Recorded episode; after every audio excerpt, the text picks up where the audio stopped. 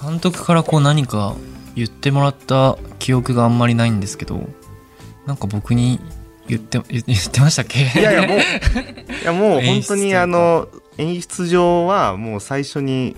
福島研究室に通ってくださいっていうのが一番の演出かなと思ってて、もうあとはもう信頼して待つっていうか、まあ田中君だったらもっといいのが出るだろうからもう一回やりたいっていうのをもう一回っていうのをこだからそのねヘレン・ケラーになりそうやっていう限界が来た時とかあそことかも結構何回も撮ってうはいましたよね。結構やりましたね。結構何回も。やった気がする。なんかリハーサルで僕がちょっと出しすぎちゃって、なんか本番になった時になんかうまくこう気持ちが乗り切らない時があって、うん。でその時に監督は結構待ってくれてうん。で待って時間空けてもう一回ややってみようとか、うん。もっと行ってみようとか、その間も完璧っちゃ完璧なんですよ。僕にとってすごく。連続で行ってほしい時もあればちょっと待ってほしい時もあってそういうのをすごくこうちゃんと僕のことを理解してくれて監督がやってくれるんでめちゃめちゃやりやすかったなっていうふうにはてか満足できるまでやれたなっていう感じはあしましたねでもあのシーンはその相手役の札内さんも最高でした。最高にいいんですよ。あの途中であの芝居の途中で彼が動き出すんですけどもっと距離を詰めていくんですけどそれも多分予定外の行動だし。そうですね。抱きしめられるとは思ってなかった。そうなんですよ。そしたららあの撮影の長野さんも構えてたのが突然立ち上がって 近くに行くっていうので。顔が僕の顔が見えなくなっちゃう抱きついてそうそうそう。あぐっ今からこうと近くまでね行くみたいなのがあこれこれこれはいいシーンだなっていうかうん。本当にあのサトシの姿を見れ見れたなっていうところでしたね。もう本当に僕の力で泣いたりとか怒ったりしてるのではなくて本当に小雪さんとかその札内さんもそうですけど、そういう方がこうアクションをしてくれるからこう僕の方もこう感情が溢れるというか、それにもう受けることしかできないのでもう受けた芝居でこう返すみたいな本当にもうやり取りがここでずっとあってそれはなんか助けられてたんだなっていうのはずっとあるかな。うん。うん。いや良かったです。あとはあのねこう指展示を生徒の友達に打ってもらうところとかも、うんあそこも何回かやったから何回かやりましたね、うん、あそこもいいお芝居してくださってんですよ。いいなと思って僕僕はカメラありがとうございます。いいなええ でも本当に、あの監督のおかげで。だからそのケーキのシーンとかもそうですけど。あケーキもね。はいずっとずっと食べてなかったですもんね。ずっと糖質をもうサトシと一緒にあの我慢して撮影が始まる時からあのケーキは食べない。甘いものは食べないっていうのを決めてずっと暮らしててであのシーンになった時に監督になんか話しましたよね。僕その1回でやってほしいみたいな。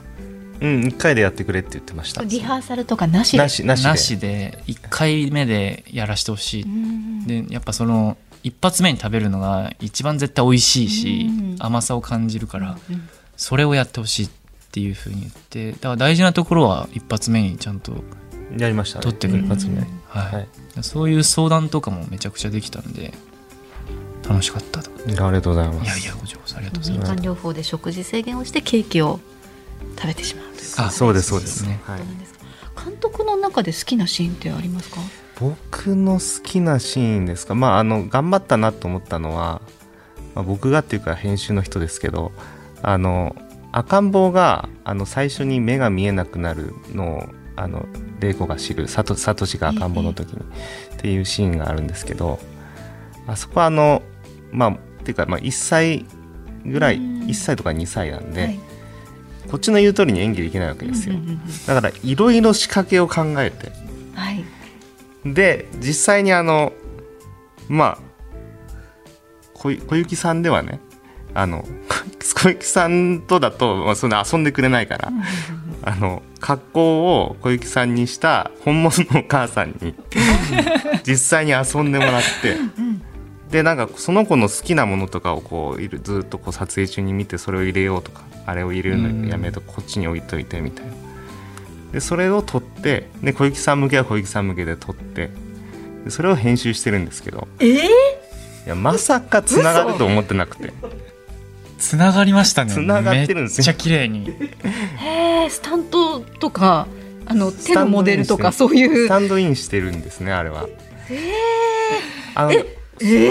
そうなんです自然でしたよ。えわかんなかっでたあのシーンは本当に奇跡的につながってよかったな。多分今監督がおっしゃらなかったらずっと真相はわからないあそうかもしれないですね。ですだから今多分これ聞いて見る人はマジで探してると思いますよ。どこだどこだ。って武藤さんの好きなシーンありますか？僕いやでも好きなシーンでも本当に全部おもう本当に無駄がない映画だなと思ってるんで。好きなシーンって言われるとすごい難しいんですけどでも意外とその学校でのあのまあ片思いしてた女の子に振られてピアノを聴くシーン。あそこのシーンはもう撮影もまあちょっと夏でちょっと蒸し暑かったのもあってなんかこう現場は悶々とした感じのなんかちょっとエモいエモいっていうかん。はい。なんかその青春濃縮した感じの。青春って感じの部屋だったんですよだからあのシーンはやっぱ映画で見てもなんかいいなと思うしうん。結局振られるんかいっていうのもあってあそこも福島さんなんかその脚本見た時にいやなんか振られるのはちょっとなみたいな ことを言ってた覚えがあってそう。自分と重ねてんじゃないですかねあの時振られなければよかあの時振られなきゃみたいなそこにフィクションをぶち込もうとしてたから。じゃああの部分はノンフィクションなんですね。そうですそうです。振られたんです実際はあのはいピアノを弾く方じゃなくて演劇をやられてた方だと思うんですけどそのピアノに変えさせてもらってで実際に振られたと。振られるんかね。振られる言葉とかも結構何回もいろんなパターンというか、うん。そのこう言われないと納得いかないみたいな 感じで何回もやってて本当にあの福島先生の青春があそこには詰まってると思うので、うん。やっぱこれの役を演じる上で悲しい部分が大半なんでは大半なんですけど悲しい部分だけじゃなくてそういう青春だったりとか楽しかった学校の思い出家族との会話とかもちゃんとこう福島さん人生として残ってるものだからもうちゃんと演じたいっていうのもあったんでああいうシーンがあったことですごくこう僕も気持ちが楽になったというか、うん。辛いシーンばっかりじゃなかったので、うん。すごい楽しくあのさサトシっていうキャラを演じることができたなっていうふうに思うのであのシーンは大好きですね。あのピアノでこう聴くとこあるじゃないですか、はい。あれ実際どんな風に感じるんですか？振動です。振動なんだ、あのもう叩く振動で。あのみ聴力を失ったサトシがそうですね。こ好きな子が弾くピアノをピアノを弾くという聞いてくれって言われてでももう耳も聞こえないし目も見えないから。でとりあえず鍵盤っていうか鍵盤じゃないあのなんていうの？ピアノ台にはい。こう頭をつけてその振動で今音を感じるみたいな感じなんですけど、まあ僕は実際聞こえてるからうん。音は聞こえてそうなんです。僕もやったやったんですけど聞こえるからでも実際サトシだったらもっとなんか深いところまで。聞こえるから最初当てた時とかはやっぱ音に頼っちゃうんですよね。こう今これが流れてるっていう感情になっちゃうんですけどやっぱこう本番とかになってくるとで結構長いこと回しててぐーっとカメラがこう横に移動しながらずっと撮ってたんですけど徐々に徐々にこう振動だけの音ダンダンっていうこの音だけに変わっていく瞬間があってうん。耳で音は取ってんのにここの振動でちゃんと聞いてる感じがやっぱりあるので本当にああやって伝わるんだなっていうのをすごいあそこで実感しました、うん。うん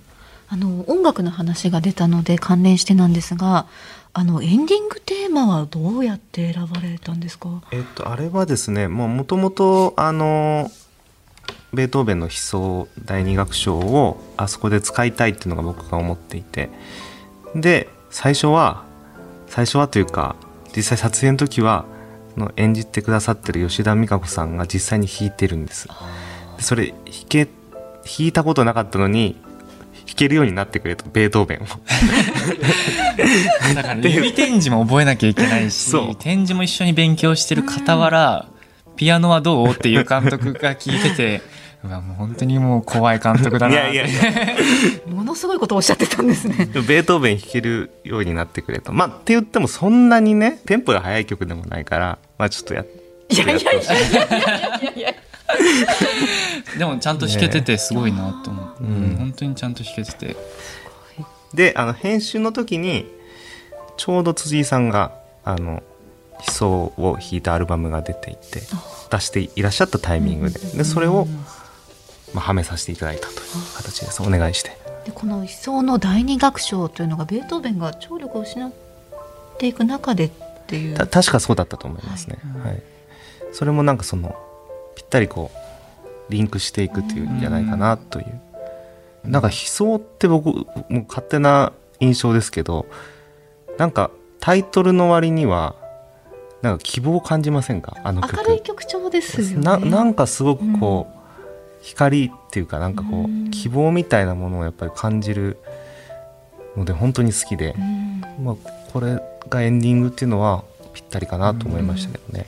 最後は全盲のピアニストの辻信之さんの演奏で締められていて、はい。あの映画全体がすごく明るい印象だなと思うんですがそういうところも意識されたんですか？いや印象はですね結果的にはそうなっただけというか、あのこういう印象にしたいというふうに思って撮ってはないんですよね。ただもう本当に福島家の日常日常を追うっていうところに集中してたら、まあ、結果的にまあ爽やかな印象を持つ映画になったんじゃないかなというそれはもう本当に福島家の方々ともう役者さんの力だと思いますけど、うん僕も全然その暗い映画にしたくないとかそういう意味ではなくて普通に福島さんの人生をたどってたら明るくなってたっていう感じなので、そうですよね、うん、だから、うん。あの福島家、まあ、実際に舞台挨拶とかであの玲子さんとかあの、まあ、福島家の皆さんにお会いしたんですけど、ええエネルギーがすごいんですよね。もうとにかく明るいし喋誰かが喋ってる横で喋りかけてきたりとか もうこう会話の止まらないあの感じがあ本当にこうエネルギーにあふれた家族だなと思って。だからそれをただただ僕たちは本当にあのリアルリアルにこううん辿っただけなので。うんうん。明るくなったのは多分福島さんのおかげですね。はいその福島さんとか福島家の皆さんから言われたことで印象に残ってることとかって？福島先生に会った時に言われたのは「えー、とちょっとイケメンすぎるか」でお母様に会った時も「えらいハンサムすぎるか」って。ずっとずっと言われますねこれは、うん、特に何かこうこうしてほしいとかも本人から言われたわけではなくてあのなんかこう福島さんの持つ笑顔とかそういうものをすごく大事にあの演じなきゃなっていうふうに思ったのでなんかこの現場は基本的に言葉で何かこう伝え合うっていうよりはなんかこう感じ取り合うじゃないけど、んそういうものがすごく多かったし気がします。うん僕と福島さんもそうですしうん小雪さんとも監督ともそうだけどうん。そういう自然の中から生まれた映画だからこそよりリアルでうん。明るい部分もええ。暗い部分も鮮明にっていう映画になったんじゃないかなっていうふうに思います。はあーなるほど。あの改めてこの映画「桜色の風が咲く」を通して伝えたいこととかメッセージとかありましたら？まあ僕は本当にその最初に映画をや作りたいなと思ったのは福島さんのその苦しみっていうかまあしんどさみたいなものに対するその向き合い方。それが本当に素晴らしいというかあの僕もこんな風になりたい。っ てあの正直思っちゃって。で自分の小さいまあ彼に比べれば本当に小さい苦しみしかないとは思うんですけど、まあ、それでも、まあ、こんな風にあのこの苦しみがなければ自分の使命は成り立たないみたいな、そんな風に思えたらなんて素晴らしいんだろうと思って映画を作り始めて、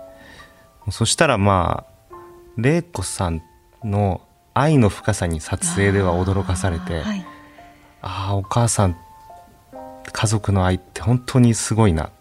あのいいなとかそういうレベルじゃなくて尋常じゃないなと思って、もうその深さに驚かされた作品だったので、まあ、それを何かこう少しでも、まあ、僕はそういうことを感じましたけど他のことでもいいんですけど何か感じていただけたら本当に嬉しいなと思います。武人さんはいかがですか？